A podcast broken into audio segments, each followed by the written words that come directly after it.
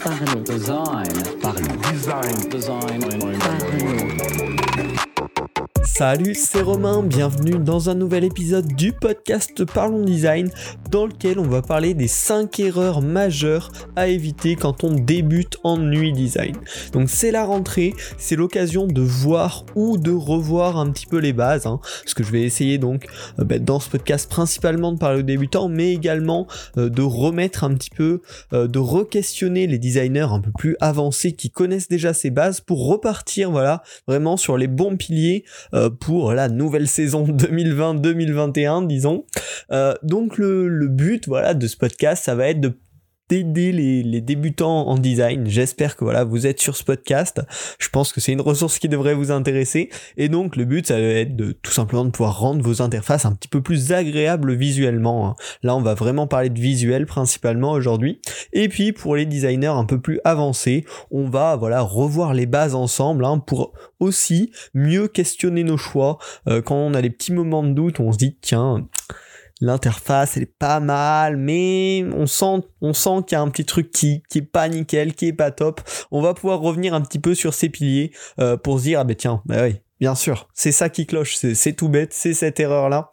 Et donc, euh, bah voilà, on va revoir ces petits points, ces cinq erreurs de, de débutants, on va dire, et donc bien sûr pour apporter cinq solutions euh, pour de plus jolies interfaces. hein. Euh, On parle un petit peu de design au sens large ici, et de toute façon, le style d'une interface a de l'impact forcément sur l'expérience utilisateur.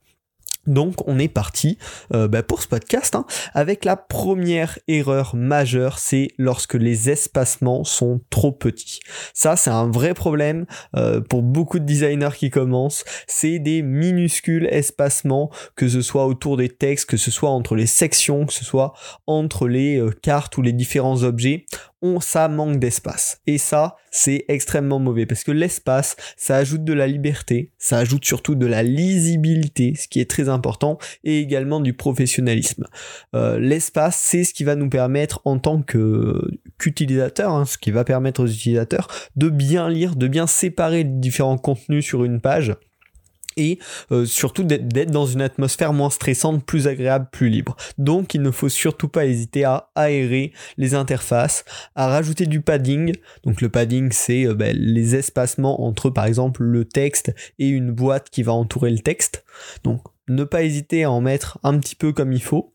Également les marges. Donc les marges, c'est euh, ben, les espacements qui est entre un objet, euh, ça peut être une carte, une image, euh, une section, et un autre. Donc là, pareil, il faut pas hésiter à être généreux pour que les deux objets soient bien séparés visuellement et que ce soit pas deux pixels qui traînent là et qu'on se rende compte de rien. Et puis également sur un site un petit peu plus site vitrine, hein, quand il y a de longues, des, des, des grosses sections qui sont séparées, il faut pas hésiter à mettre plus d'une centaine de pixels pour bien séparer visuellement euh, deux sections d'un site, deux parties, ça aère un petit peu le tout et puis que ça permette surtout à l'utilisateur de comprendre qu'il vient de passer une étape et qu'il est arrivé à l'étape suivante. Donc le premier point, les espacements trop petits, c'est vraiment une erreur qui est corrigée, qui peut être corrigée vachement simplement la plupart du temps et qui va grandement améliorer euh, bah, la, la lisibilité, la qualité de l'interface. Le deuxième point, hein, on va dans l'autre extrême, c'est lorsque les textes sont trop grands. Ça aussi, grosse erreur, euh, qui souvent donne des interfaces où on a l'impression que c'est pour les bébés, on a l'impression que c'est pas bien fini, on a l'impression que c'est pas pro, Euh, parce que quand c'est trop grand, ben, ça diminue l'espace, on en parlait juste avant, Euh, ça diminue la lisibilité et ça fait souvent très enfantin, pas vraiment pro, Euh, ça fait des gros des grosses zones beaucoup enfin totalement disproportionnées en fait donc ça c'est quelque chose à éviter. Pour donner un petit peu une norme, une base pour le corps de texte, donc le texte qu'on va lire, hein, le, le contenu réellement, en général on va choisir une taille entre 14 et 20 pixels si on se destine à des écrans de 1440 de large ou 1280, ce qui est un petit peu la norme voilà pour les, pour les PC portables aujourd'hui notamment. On va voilà être entre 14 et 20 pixels. 20 pixels ça commence déjà à être un petit peu important. Au-dessus on va très vite tomber sur des gros textes qui sont pas très beaux.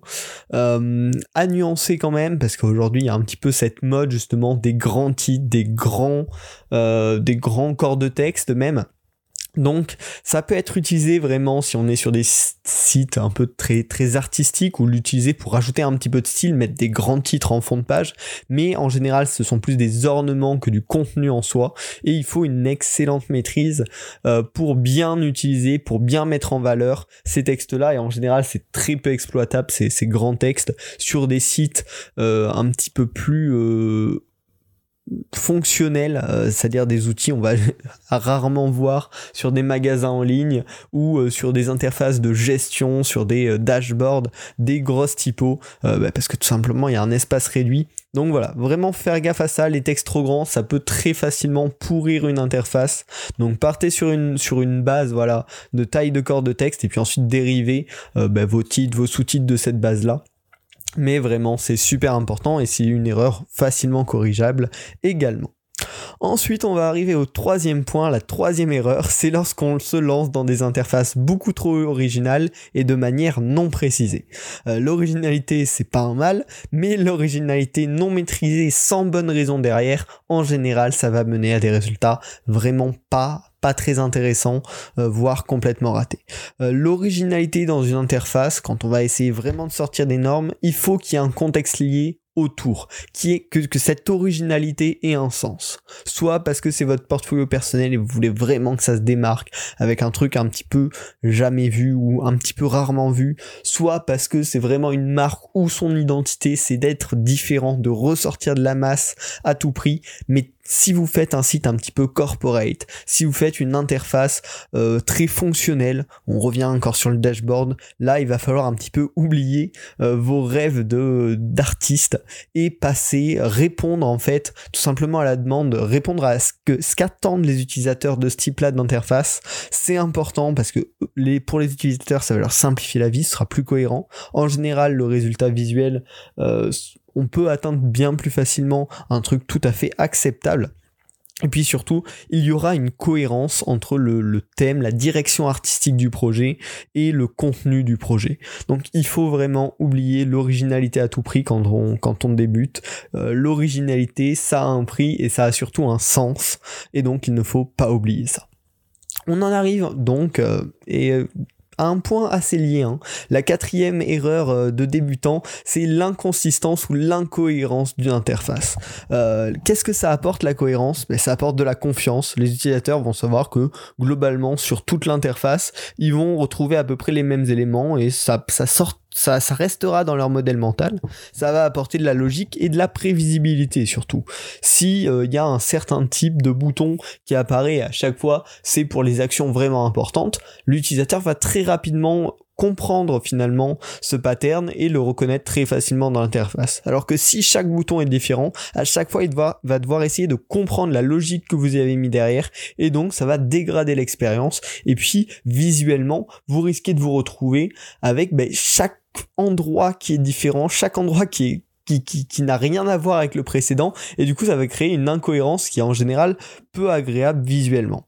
Donc pour éviter ça, il va falloir tout simplement limiter les styles de texte, c'est-à-dire on va pas utiliser 5 euh, polices dans 28 tailles différentes, on va limiter maximum de polices. Bon là je m'écarte un petit peu de la généralité pour aller dans la précision, mais on, va limiter le nombre de styles de texte, on va limiter le nombre de styles de boutons, c'est-à-dire on va peut-être avoir un bouton principal, un bouton secondaire et un bouton euh, vraiment tertiaire pour les quatre rares où c'est juste un petit lien on va avoir une palette de couleurs bien définie et on va s'y fixer. On va rester là-dedans.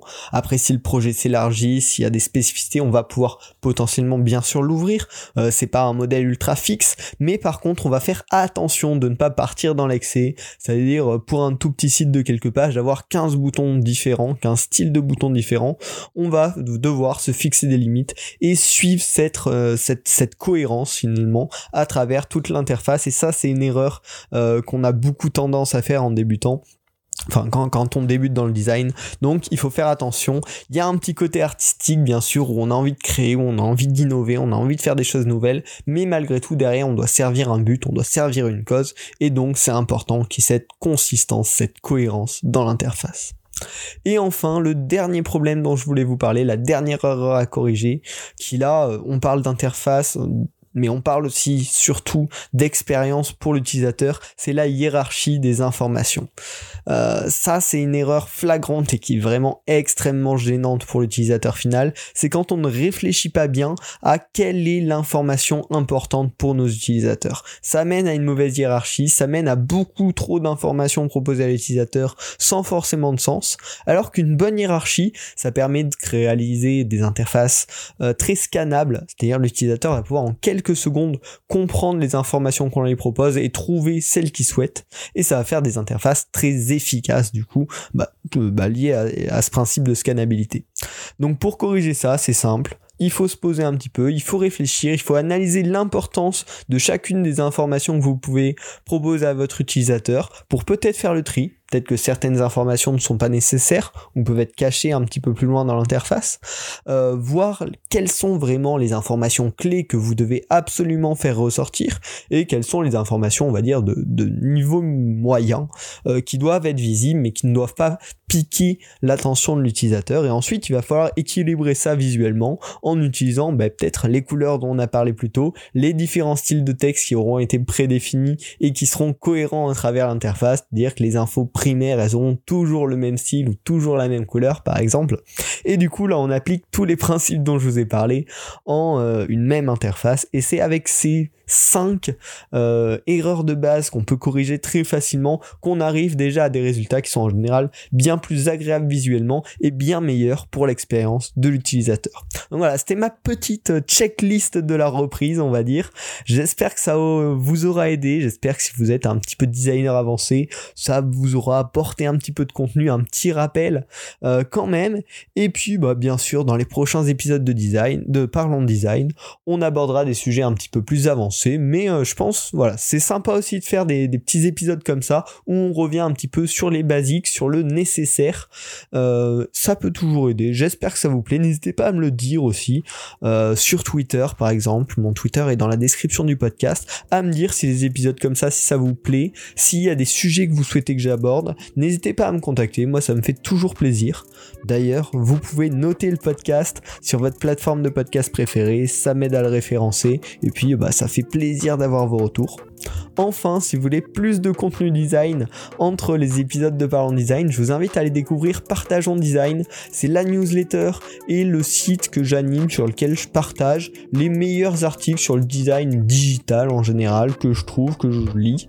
Euh, et puis même des fois d'autres contenus comme des vidéos ou euh, des petits projets sur Behance que je trouve sympa. Donc si voilà, je pense que ça peut vous intéresser, c'est bien sûr complètement gratuit et pareil, le lien est dans la description euh, pour que vous alliez checker. On se retrouve la semaine prochaine pour un nouvel épisode de Parlons Design. Salut.